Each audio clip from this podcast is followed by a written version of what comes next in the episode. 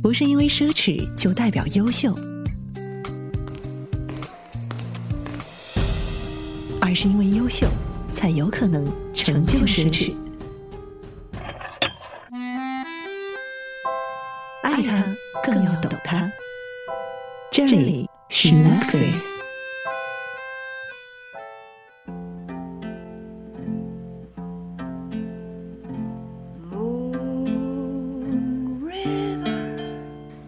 服饰腕表到豪车数码，从美食旅行到艺术收藏，Luxuries 是一档贴合时下生活的轻奢品播客节目。您可以在 iTunes 播客中订阅收听，更多内容请访问网站 luxuries.com，l u x 短横杠 r i s 点 c o m。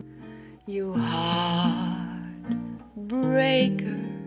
一八五四年的时候，路易威登结束了为宫廷服务的工作，在巴黎创建了首间皮具店，取名路易威登，主打产品就是瓶盖行李箱，这就是早期的路易威登品牌。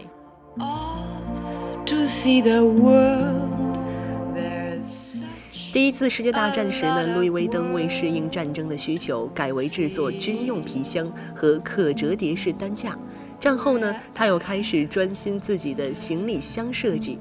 由于制作工艺精细、面料独特、设计完美时尚，赢得了不少名人政要的追捧，订单呢也是源源不断。一八七五年的时候，路易威登在巴黎的店面设计了华丽无比的橱窗，橱窗里面展示出了各种 LV 的行李箱。整个巴黎的王室成员、贵族政要、富豪佳丽都纷纷来这里欣赏奢侈品。而在一百二十九年后，也就是二零零四年，为庆祝 LV 成立一百五十周年，LV 将这座坐落于巴黎香榭丽舍大道的旗舰店成倍扩大，将旗舰店的第七层建为 LV 美术馆。今天啊，如果你要去光顾这家顶级旗舰店，你就会发现美国艺术家 James 的灯饰雕塑，以及丹麦概念艺术家 Alofer 专门为 LV 设计的作品。你完全可以把这样的旗舰店设为当代艺术馆。比起 LV 的许多竞争对手啊，它不是为了满足购买者的虚荣心而设置旗舰店。LV 的这个店面呢，每天大概有三到五千人前来拜访。据说啊，在巴黎，它是排在埃菲尔铁塔和巴黎圣母院之后最有人气的旅游胜地了。当 LV 的旗舰店成为巴黎的地标性建筑，这个广告可谓是不着一字，尽得风流。人们无法把卢浮宫里面的蒙娜丽莎买下来，放在身上，拿在手上，但是 LV 包包可以满足许许多多人对于法国、对于巴黎的一种朝圣情怀。我们再把话题转向1896年，Louis Vuitton 的儿子乔治·威登设置了 Monogram 标识，以 LV 缩写搭配四瓣花瓣，外面画上圆圈，内有泛白的菱形、心形，防止了当时的仿制品，维护了自己的品牌。这个标识呢，也就从此成为了 LV 的永恒标志和象征。也就是在这一年呢，乔治·威登推出了 Monogram 的字母组合系列。帆布格纹 LV 标识，就是一百二十年前路易威登品牌的标志。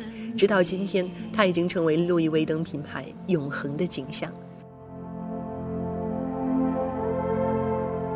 LV 在设计上的推陈出新，在此我们就不做赘述了。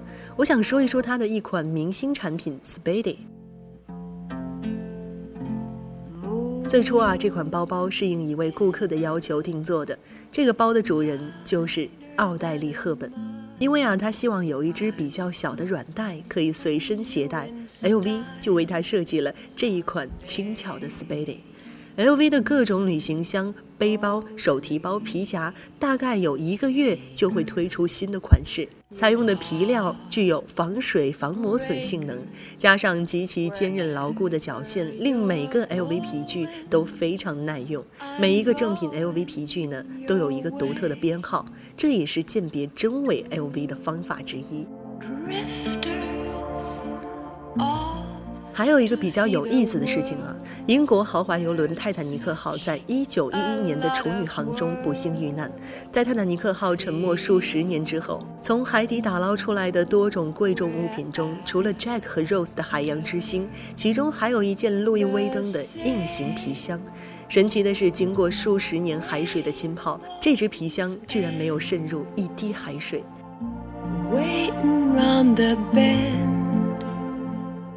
多年来，LV 的形象专业低调，它是人们心中尊贵的象征。值得一提的是啊，LV 向来启用著名的脸庞来为自己的品牌做宣传。性感美艳的捷克名模艾娃赫兹高娃，散发着拉丁狂野魅力的詹妮弗洛佩兹，有着波西米亚风情的乌玛瑟曼，超人气的斯嘉丽。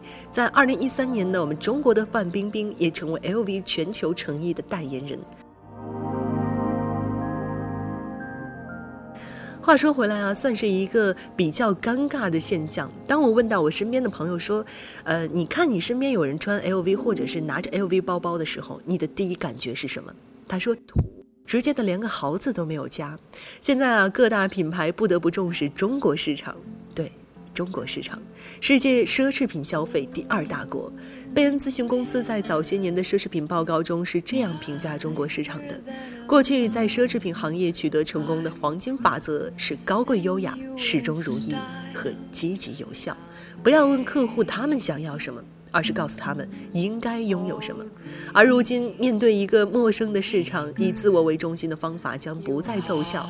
你必须了解你的客户，深入把握他们的高端价值主张，不仅仅是让你的客户知道你，而是努力了解他们。但从 LV 的财报来说啊，它在中国是成功的。中国奢侈品消费者的平均年龄在四十岁以下。奢侈品不仅仅属于上流社会，年轻人主张人人有权拥有奢侈品。年轻的中国消费者喜欢把奢侈品和街头时尚品牌混搭。在对中国消费者的研究基础上，LV 向中国客户提供了一系列的创新服务。什么是所谓的创新服务呢？由于当季产品数量范围的不断增加，每一季产品的货架期都相应缩短，推新的频率越来越高，数量也就越来越多。另一方面呢，LV 在中国提供的商品体积较小，并且不太昂贵。对此，LV 给出的定义是可以得到的奢侈品，或者。价值导向奢侈品，这样的主要目标呢，就在于吸引年轻的新会员。LV 在中国市场做出的低姿态，官方给出的说法是，没有损害其尊贵的形象。但是不可置否的是，LV 抓住了中国消费者的特性，了解大多数人购买的动因和能够承受的范围，占据了中国奢侈品消费的鳌头。好了，这一期的节目到这里就要跟大家说再见了。您可以在任何设备上订阅收听我们的节目，访问我们的网站 luxuries.com 查看收听方法。您还可以资助 Luxuries 支持我们做出更好的节目，请访问网站 lux 短横杠 ris 点 com。感谢收听，我们下期再见。You are breaker，wherever you're going. I'm hmm. going.